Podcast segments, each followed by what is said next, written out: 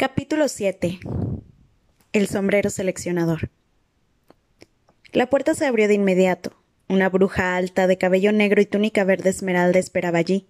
Tenía un rostro muy severo, y el primer pensamiento de Harry fue que se trataba de alguien a quien era mejor no contrariar. Los de primer año, profesora McGonagall, dijo Hagrid. Muchas gracias, Hagrid. Yo me ocupo de ellos. Abrió bien la puerta, el vestíbulo de entrada era tan grande que hubieran podido meter toda la casa de los Dursley en él.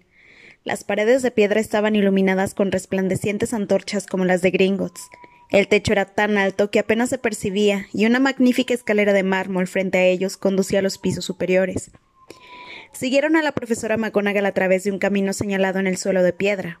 Harry podía oír el ruido de cientos de voces que salían de una puerta situada a la derecha. El resto del colegio debía de estar allí pero la profesora McGonagall llevó a los de primer año a una pequeña sala vacía fuera del vestíbulo. Se reunieron allí, más cerca unos de otros de lo que estaban acostumbrados, mirando con nerviosismo a su alrededor. Bienvenidos a Hogwarts, dijo la profesora McGonagall.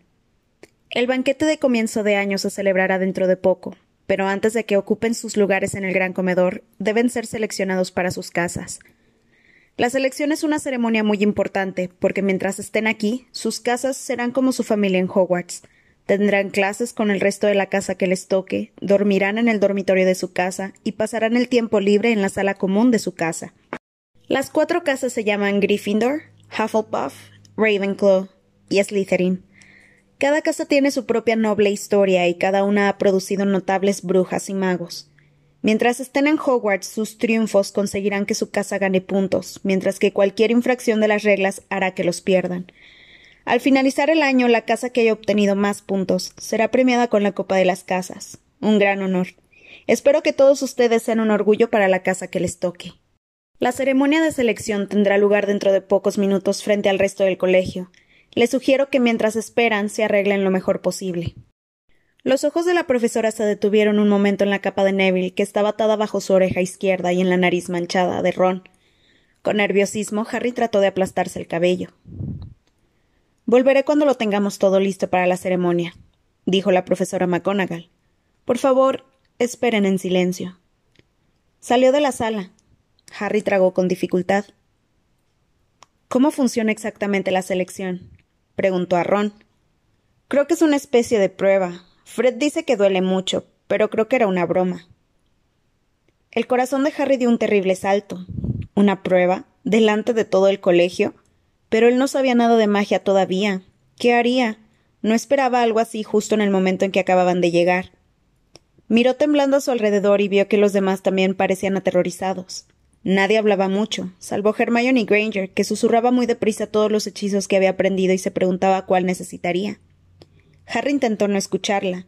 Nunca había estado tan nervioso. Nunca. Ni siquiera cuando tuvo que llevar a los Dursley un uniforme del, un informe del colegio que decía que él, de alguna manera, había vuelto azul la peluca de su maestro. Mantuvo los ojos fijos en la puerta. En cualquier momento la profesora McGonagall regresaría y lo llevaría a su juicio final. Entonces sucedió algo que le hizo dar un bote de un palmo. Muchos de los que estaban atrás gritaron. ¿Qué es? Resopló. Lo mismo hicieron los que estaban alrededor. Unos veinte fantasmas acababan de pasar a través de la pared de atrás. De un color blanco perla y ligeramente transparente, se deslizaban por la sala, hablando unos con otros, casi sin mirar a los de primer año. Por lo visto, estaban discutiendo. El que parecía un monje gordo y pequeño decía Perdonar y olvidar. Yo digo que deberíamos darle una segunda oportunidad. Mi querido fraile, no le hemos dado a Pips todas las oportunidades que merece. Nos ha dado una mala fama a todos y usted lo sabe. Ni siquiera es un fantasma de verdad. ¿Y qué están haciendo todos ustedes aquí? Un fantasma con gorguera y media se había dado cuenta de pronto de la presencia de los de primer año. Nadie le respondió. Oh, alumnos nuevos, dijo el fraile gordo sonriéndole a todos. Están esperando la selección, ¿verdad? Algunos asintieron. Espero verlos en Hufflepuff, continuó el fraile. Es mi antigua casa, ya saben. En marcha. dijo una voz aguda. La ceremonia de selección va a comenzar. La profesora McGonagall había vuelto. Uno a uno los fantasmas se marcharon flotando a través de la pared opuesta. Ahora pónganse en fila, dijo la profesora a los de primer año. y síganme. Con la extraña sensación de que sus piernas se habían vuelto de plomo, Harry se puso detrás de un chico rubio, con Ron tras él. Salieron de la sala, volvieron a cruzar el vestíbulo, pasaron por una puerta doble y entraron en el gran comedor. Harry nunca habría imaginado un lugar tan extraño y espléndido. Estaba iluminado por miles y miles de velas que flotaban en el aire por encima de cuatro grandes mesas, donde los demás estudiantes ya estaban sentados. En las mesas había brillantes platos y copas de oro. Al fondo del comedor había otra gran mesa, ante la que se sentaban los profesores. La profesora McGonagall condujo hasta allí a los alumnos de primer año y los hizo formar en una fila delante del resto de los estudiantes con los profesores a sus espaldas. Los cientos de rostros que los miraban parecían pálidas linternas bajo la luz brillante de las velas. Situados entre los estudiantes, los fantasmas tenían un neblinoso brillo plateado. Para evitar todas las miradas, Harry levantó la vista y vio un techo de terciopelo negro salpicado de estrellas. Oyó susurrar a Hermione. Es un hechizo para que parezca el cielo. Lo leí en Historia de, Hogwarts. Era difícil creer que allí hubiera techo y que el gran comedor no se abriera directamente a los cielos. Harry bajó la vista rápidamente mientras en silencio la profesora McGonagall ponía un taburete de cuatro patas frente a los de primer año. Encima del taburete colocó un sombrero puntiagudo de mago. El sombrero estaba remendado, raído y muy sucio. Tía Petunia no lo habría admitido en su casa. Tal vez tenían que intentar sacar un conejo del sombrero, pensó Harry algo irreflexivamente. Eso era lo típico de los magos. Al darse cuenta de que todos los del comedor contemplaban el sombrero, Harry también lo hizo. Durante unos pocos segundos se hizo un silencio completo. Entonces el sombrero se movió. Una rasgadura cerca del borde se abrió, ancha como una boca, y el sombrero comenzó a cantar.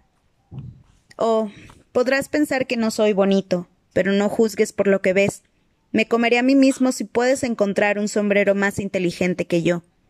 Puedes tener bombines negros, sombreros de copa altos y elegantes, pero yo soy el sombrero seleccionador de Hogwarts y puedo superar a todos.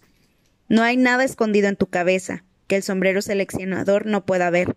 Así que pruébame y te diré dónde debes estar. Puedes pertenecer a Gryffindor, donde habitan los valientes. Su osadía, temple y caballerosidad distinguen a los de Gryffindor. Puedes pertenecer a Hufflepuff, donde son justos y leales. Esos perseverantes de Hufflepuff de verdad no temen el trabajo pesado. O tal vez a la antigua sabiduría de Ravenclaw si tienes una mente dispuesta, porque los inteligentes y eruditos siempre encontrarán allí a sus semejantes. O tal vez en Slytherin harás tus verdaderos amigos. Esa gente astuta utiliza cualquier medio para lograr sus fines. Así que pruébame, no tengas miedo, y no recibirás una bofetada. Estás en buenas manos, aunque yo no las tenga, porque soy el sombrero pensante. Todo el comedor estalló en aplausos cuando el sombrero terminó su canción. Este se inclinó hacia las cuatro mesas y luego se quedó rígido otra vez. Entonces solo hay que probarse el sombrero, susurró Ron a Harry. Voy a matar a Fred. No paraba de hablar de una lucha contra un troll. Harry sonrió débilmente. Sí, probarse el sombrero era mucho mejor que tener que hacer un encantamiento, pero habría deseado no tener que hacerlo en presencia de todos. El sombrero parecía exigir mucho, y Harry no se sentía valiente, ni ingenioso, ni nada de eso por el momento. Si el sombrero hubiera mencionado una casa para la gente que se sentía un poco indispuesta, esa habría sido la suya.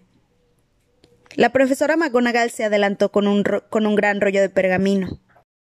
Cuando yo los llame, deberán ponerse el sombrero y sentarse en el taburete para que lo seleccionen. Dijo. Abbott Hannah, una niña de rostro rosado y trenzas rubias salió de la fila, se puso el sombrero, que la tapó hasta los ojos, y se sentó. Un momento de pausa. Hufflepuff. gritó el sombrero. La mesa de la derecha aplaudió mientras Hannah iba a sentarse con los de Hufflepuff. Harry vio al fantasma del fraile gordo saludando con alegría a la niña. Bones Susan. Hufflepuff. gritó otra vez el sombrero, y Susan se apresuró a sentarse al lado de Hannah. Boot Terry. Ravenclaw. Esta vez aplaudió la segunda mesa a la izquierda. Varios Ravenclaw se levantaron para estrechar la mano de Terry cuando se reunió con ellos.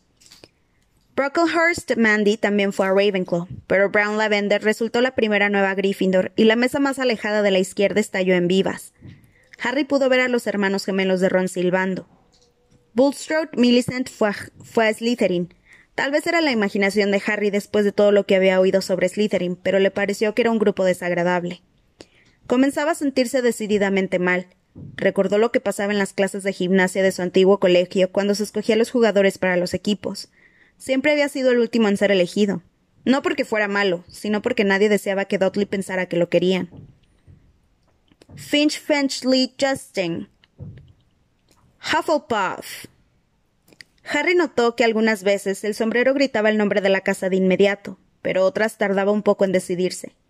Finnegan Seamus, el muchacho rubio que estaba al lado de Harry en la fila, estuvo sentado un minuto entero antes de que el sombrero lo declarara un Gryffindor. Granger Hermione. Hermione casi corrió hasta el taburete y se puso el sombrero muy nerviosa. Gryffindor. gritó el sombrero. Ron gruñó. Un horrible pensamiento atacó a Harry, uno de aquellos horribles pensamientos que aparecen cuando uno está muy intranquilo.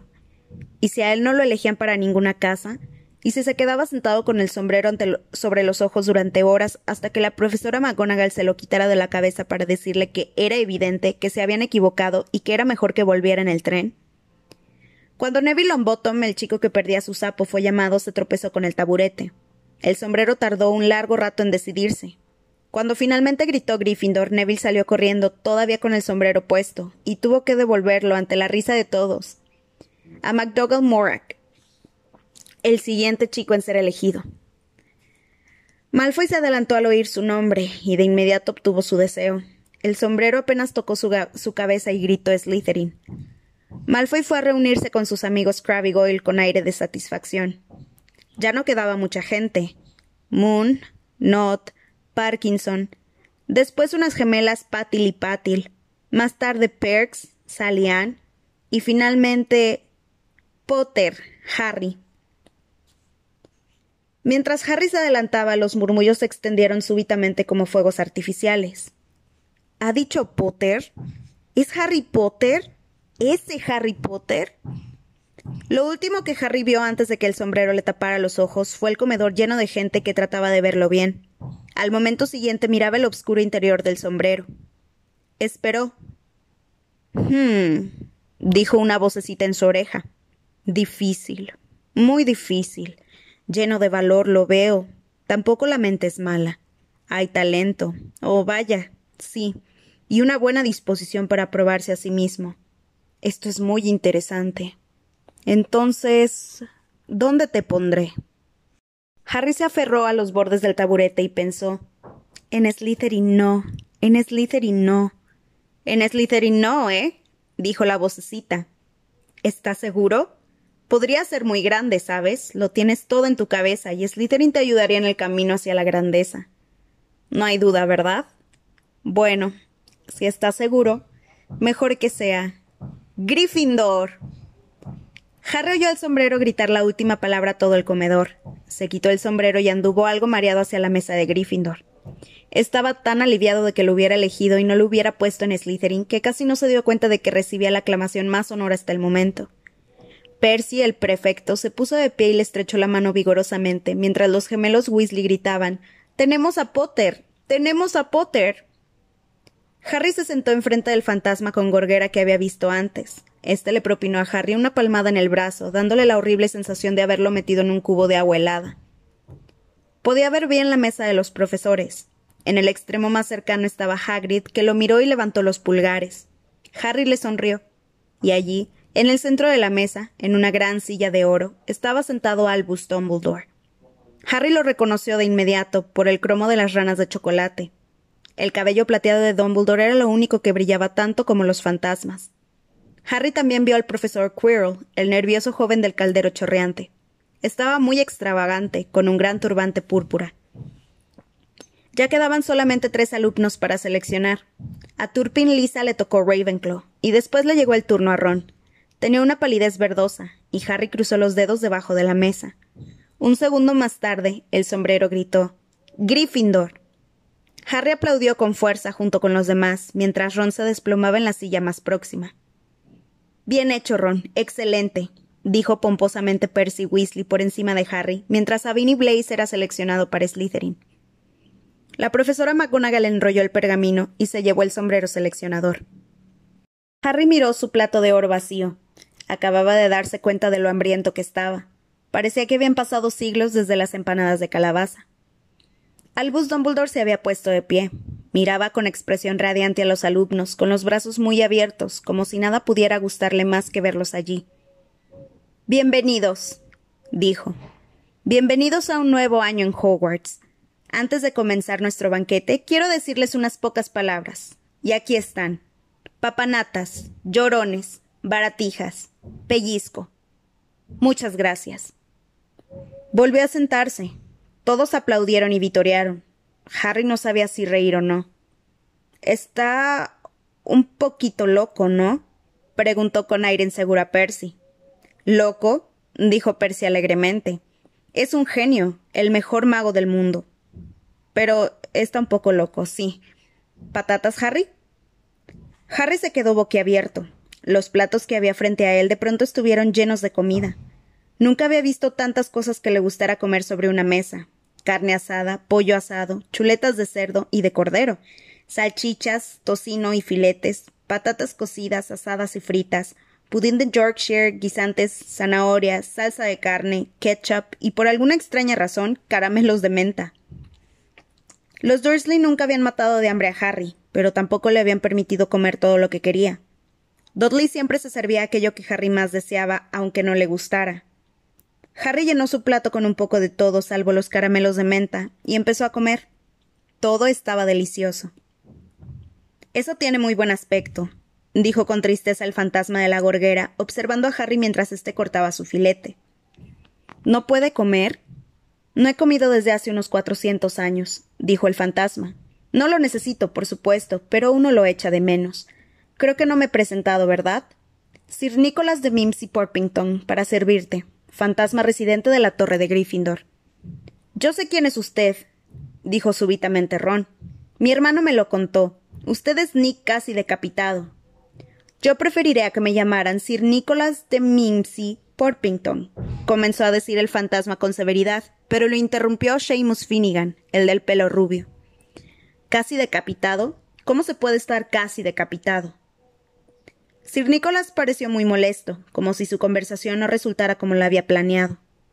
Así, dijo enfadado. Se agarró la oreja izquierda y tiró. Toda la cabeza se separó del cuello y le cayó sobre el hombro como si tuviera una bisagra. Era evidente que alguien había tratado de decapitarlo, pero que no lo había hecho bien. Pareció complacido ante las caras de asombro y volvió a ponerse la cabeza en su sitio. Tosió y dijo Así que nuevos Gryffindors. Espero que este año nos ayuden a ganar la Copa de las Casas. Gryffindor nunca ha estado tanto tiempo sin ganar. Slytherin ha ganado la Copa seis veces seguidas. El varón sanguinario se ha vuelto insoportable. Él es el fantasma de Slytherin. Harry miró hacia la mesa de Slytherin y vio un fantasma horrible sentado allí, con ojos fijos y sin expresión, un rostro demacrado y las ropas manchadas de sangre plateada. Estaba justo al lado de Malfoy, que como Harry vio complacido, no parecía muy contento con su presencia. ¿Por qué está todo lleno de sangre? preguntó Seamus con gran interés. Nunca se lo he preguntado, dijo con delicadeza Nick casi decapitado.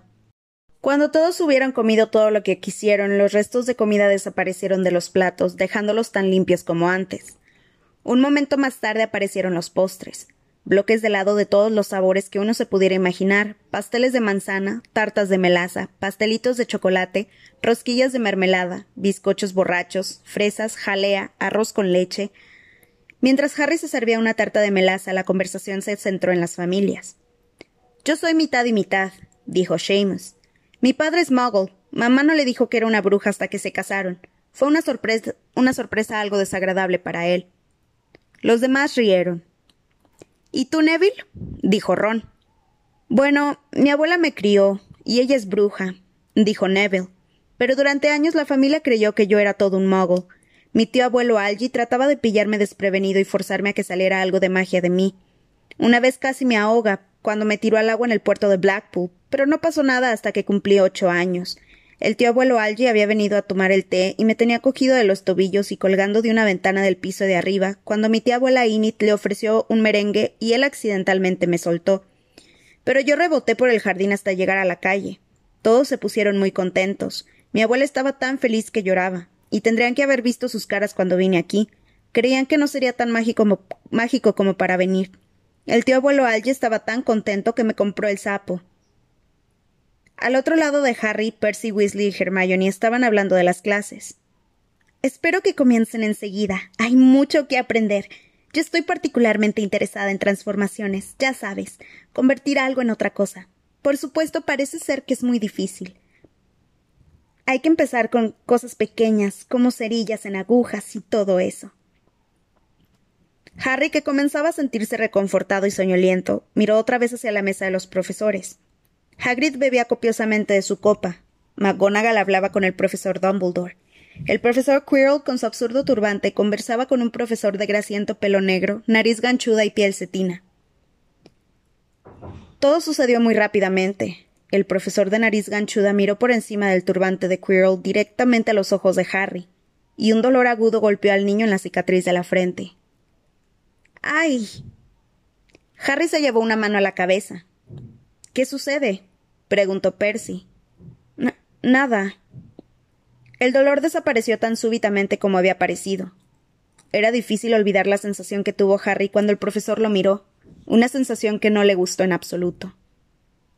¿Quién es el que está hablando con el profesor Quirrell? preguntó a Percy. Oh, ¿ya conoces a Quirrell entonces? No es raro que parezca tan nervioso. Ese es el profesor Snape. Su materia es pociones, pero no le gusta. Todo el mundo sabe que quiere el puesto de Quirrell. Snape sabe muchísimo sobre las artes obscuras. Harry vigiló a Snape durante un rato, pero el profesor no volvió a mirarlo. Por último, también desaparecieron los postres, y el profesor Dumbledore se puso nuevamente de pie. Todo el salón permaneció en silencio. Solo unas pocas palabras más ahora que todos hemos comido y bebido. Tengo algunos anuncios que hacerles para el comienzo del año. Los de primer año deben tener en cuenta que los bosques del área del castillo están prohibidos para todos los alumnos, y determinados alumnos veteranos también deberían recordarlo. Los ojos relucientes de Dumbledore apuntaron en dirección a los gemelos Weasley. El señor Filch, el conserje, me ha pedido que les recuerde que no deben hacer magia en los recreos ni en los pasillos. Las pruebas de Quidditch tendrán lugar en la segunda semana del curso. Los que estén interesados en jugar para los equipos de sus casas deben ponerse en contacto con la señora Hooch. Y por último, quiero decirles que este año el pasillo del lado derecho del tercer piso está fuera de los límites permitidos para todos los que no deseen una muerte muy dolorosa. Harry rió, pero fue uno de los pocos que lo hizo. ¿Lo decía en serio? murmuró a Percy. Eso creo, dijo Percy mirando ceñudo a Dumbledore. Es raro porque habitualmente nos dice el motivo por el que no podemos ir a algún lugar. Por ejemplo, el bosque está lleno de animales peligrosos, todos lo saben. Creo que al menos debió avisarnos a nosotros los prefectos. Y ahora, antes de ir a acostarnos, cantemos la canción del colegio, exclamó Dumbledore. Harry notó que las sonrisas de los otros profesores se habían vuelto algo forzadas. Dumbledore agitó su varita como si tratara de atrapar una mosca, y una larga tira dorada apareció se elevó sobre las mesas, se agitó como una serpiente y se transformó en palabras. Que cada uno elija su melodía favorita, dijo Dumbledore. Y allá vamos. Y todo el colegio vociferó. Hogwarts, Hogwarts, Hogwarts, enséñanos algo, por favor. Bien seamos viejos y calvos o jóvenes, con rodillas sucias, nuestras mentes pueden ser llenadas con algunas materias interesantes porque ahora están vacías y llenas de aire, pulgas muertas y un poco de pelusa. Así que enséñanos cosas que valga la pena saber. Haz que recordemos lo que olvidamos. Hazlo lo mejor que puedas. Nosotros haremos el resto y aprenderemos hasta que nuestros cerebros se consumen. Cada uno terminó la canción en tiempos diferentes. Al final, solo los gemelos Weasley seguían cantando con la melodía de una lenta marcha fúnebre. Dumbledore los dirigió hasta las últimas palabras con su varita, y cuando acabaron fue uno de los que, de los que aplaudieron con más entusiasmo. Ah, la música, dijo enjugándose los ojos. Una magia más allá de todo lo que hacemos aquí. Y ahora es hora de ir a la cama. Salgan al trote. Los de primer año de Gryffindor siguieron a Percy a través de grupos bulliciosos, salieron del gran comedor y subieron por la escalera de mármol. Las piernas de Harry otra vez parecían de plomo, pero solo por el exceso de cansancio y comida. Estaba tan dormido que ni se sorprendió al ver que la gente de los retratos a lo largo de los pasillos susurraba y lo señalaba al pasar, o cuando Percy en dos ocasiones los hizo pasar por puertas ocultas detrás de paneles corredizos y tapices que colgaban de las paredes. Subieron más escaleras, bostezando y arrastrando los pies, y cuando Harry comenzaba a preguntarse hasta dónde deberían andar, se detuvieron súbitamente. Unos bastones flotaban en el aire por encima de ellos, y cuando Percy se aproximó, comenzaron a arrojarse contra él. Pips, susurró Percy a los de primer año. Es un poltergeist. Levantó la voz. Pips, aparece. La respuesta fue un ruido fuerte y grosero, como si se desinflara un globo. ¿Quieres que vaya a buscar al varón sanguinario? Se produjo un chasquido y un hombrecito de ojos oscuros y perversos y boca ancha apareció flotando en el aire, con las piernas cruzadas y empuñando los bastones. Oh. dijo con un maligno cacareo. Los horribles novatos. Qué divertido. De pronto se abalanzó sobre ellos. Todos se agacharon. Vete, Pips, o el varón se enterará de esto, lo digo en serio, gritó enfadado Percy. Pips le sacó la lengua y desapareció, dejando caer los bastones sobre la cabeza de Neville. Lo oyeron alejarse, haciendo resonar las armaduras al pasar. Deben tener cuidado con Pips, dijo Percy mientras seguían avanzando. El varón sanguinario es el único que puede controlarlo, ni siquiera nos escucha los prefectos. Bueno, ya llegamos. Al final del pasillo colgaba un retrato de una mujer muy gorda con un vestido de seda rosa. ¿Santo y seña? preguntó. Caput Draconis, dijo Percy, y el retrato se balanceó hacia adelante y dejó ver un agujero redondo en la pared. Todos se amontonaron para pasar. Neville necesitó un poco de ayuda, y se encontraron en la sala común de Gryffindor, una habitación redonda y acogedora llena de cómodos sillones. Percy condujo a las niñas a través de una puerta hacia sus dormitorios y a los niños por otra puerta. Al final de una escalera de caracol era evidente que estaban en una de las torres. Encontraron por fin sus camas. Cinco camas con baldaquín y cortinas de terciopelo rojo oscuro. Sus baúles ya estaban allí. Demasiado cansados para conversar, se pusieron las pijamas y se metieron en la cama. Una comida increíble, ¿no? murmuró Ron a Harry a través de las cortinas. Fuera, Scavers, te estás comiendo mis sábanas. Harry estaba a punto de preguntar a Ron si le quedaba alguna tarta de melaza, pero se quedó dormido de inmediato. Tal vez Harry había comido demasiado, porque tuvo un sueño muy extraño. Tenía puesto el turbante del profesor Quirrell que le hablaba y le decía que debía pasarse a Slytherin de inmediato, porque ese era su destino. Harry contestó al turbante que no, quería estar en Slytherin, y el turbante se volvió cada vez más pesado. Harry intentó quitárselo, pero le apretaba dolorosamente, y entonces apareció Malfoy, que se burló de Harry mientras éste luchaba para quitarse el turbante. Luego Malfoy se convirtió en el profesor de nariz ganchuda, Snape, cuya risa se volvía cada vez más fuerte y fría. Se produjo un estallido de luz verde, y Harry se despertó temblando y empapado de sudor. Se dio la vuelta y volvió a dormirse. Al día siguiente, cuando se despertó, no recordaba nada de aquel sueño.